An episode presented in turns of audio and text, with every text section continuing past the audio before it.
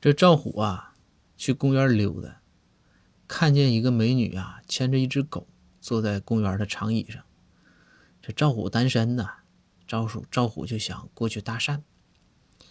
走过去之后啊，这赵虎嘴也笨，也想不到应该说什么，然后就想说：这既然美女牵着狗，那就以狗为题嘛。所以说，赵虎看着狗，就想：我应该说什么呢？夸这个狗哪一点呢？但这狗确实也丑。赵虎就看这狗，那这狗一看有人看它，狗就看赵虎，两个人看了有半炷香的功夫。